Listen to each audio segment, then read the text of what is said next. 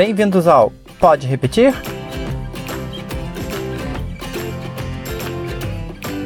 O canal do estudante da língua inglesa. Com pitadas de português e um pouco de cultura.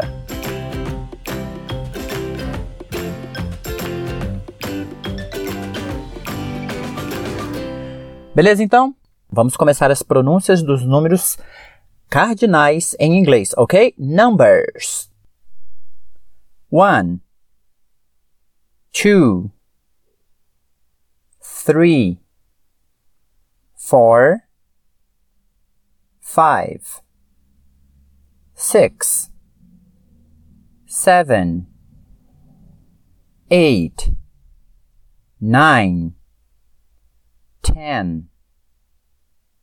Eleven, twelve, thirteen, fourteen, fifteen, sixteen, seventeen, eighteen, nineteen, twenty, thirty, forty, fifty, sixty, seventy, eighty, ninety, one hundred.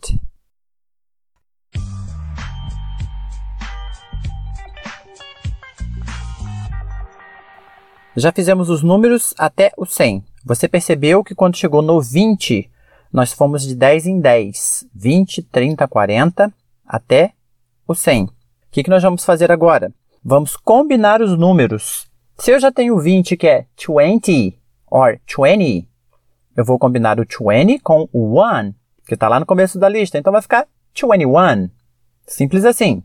Se eu já tenho o 30 mais o 7, que é o 30 e o 7, é só juntar, 37.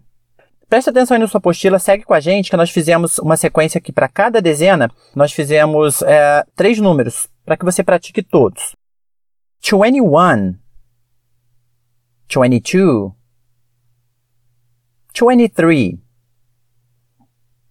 34, 35, 36, 47, 48, 49 51 52 53 64 65 66 77 78 79 81 82 83 94 95 96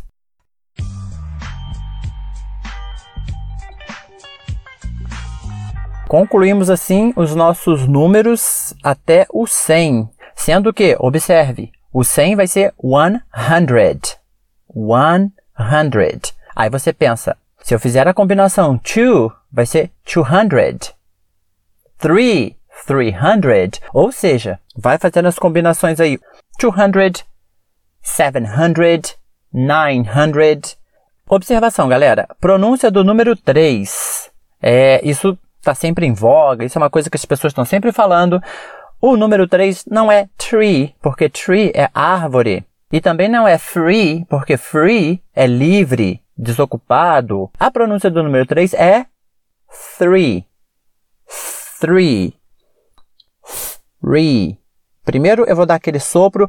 Procura, galera, é, na internet, pronúncias do número 3. Porque vendo um vídeo lá no YouTube, você vai entender melhor como é que funciona isso. Mas, o TH do three, ele começa com um sopro. Vou falar bem devagar que você vai perceber um sopro e depois eu concluo com o resto da palavra que é re. Ok? Fica assim, ó. Three. Three. Eu consigo observar aqui, ó. Three. Ok? Então é one, two, three.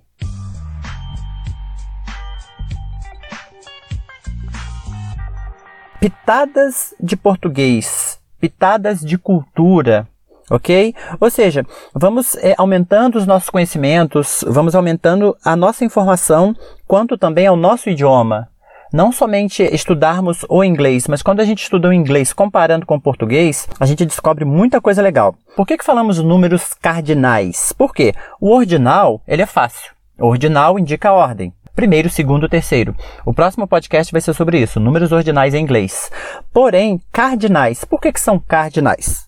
Cardeais e cardinais, as duas formas provêm do latim cardinalis, isto é, principal, essencial, em referência ao latim cardo, que significa dobradiça, eixo fundamental para uma porta ou uma máquina. Os cardeais que elegem os papas na Igreja Católica, os papas não, né? O Papa. Os cardeais que elegem o Papa na Igreja Católica são chamados assim porque eram denominados antes Episcopi Cardinalis. Isso é latim, tá, galera? Episcopi Cardinalis, ou seja, bispos principais. Ok, e os números cardinais expressam quantidades absolutas tidos como mais importantes em comparação com os ordinais, os multiplicativos e os distributivos. Muito interessante essa, uh, essa matéria aqui, foi postado pelo Gabriel Perissé. O blog que está aqui, pessoal, é palavrasorigens.blogspot.com. Dá uma visitada lá para você saber um pouco mais. E entendemos que números cardinais eles expressam quantidades absolutas. São os números importantes. Vamos dizer assim, numa comparação com os cardeais, os, os ah, desculpa, os ordinais, os multiplicativos e os distributivos, eles são os principais. Eles estão em destaques lá. Beleza? Então, galera, um pouco de cultura, uma pitada do português aí, porque ah, eu sempre penso assim, temos que aprender outras línguas? Sim. Mas quando a gente aprende um novo idioma, é como se a gente estivesse saindo de casa para fazer uma viagem. Você visitou aquele lugar, você absorveu cultura, você absorveu novos hábitos que você achou diferente do da, da, da, sua casa, da sua cidade, do seu estado do seu país, whatever, o que seja. Mas quando você volta para sua casa, você tem uma criticidade. Duas coisas podem acontecer. Você fala: "Nossa, Lá no lugar tal eles fazem isso, é estranho para mim. Aqui a gente não faz assim. Ou pode acontecer também de você ir a um lugar, visitar um lugar e pensar assim: caramba, que saudade de casa. Porque realmente a cultura do, do outro cara lá do outro lado é diferente. Mas é isso. Então quando você viaja, quando você sai de casa, você se torna mais crítico, porque você olha para sua cultura e você consegue vê-la de uma outra forma, de uma outra perspectiva. Então é isso, galera. Por hoje é só. Um grande abraço para vocês, como sempre. See you next episode. Te vejo no próximo episódio. Bye bye.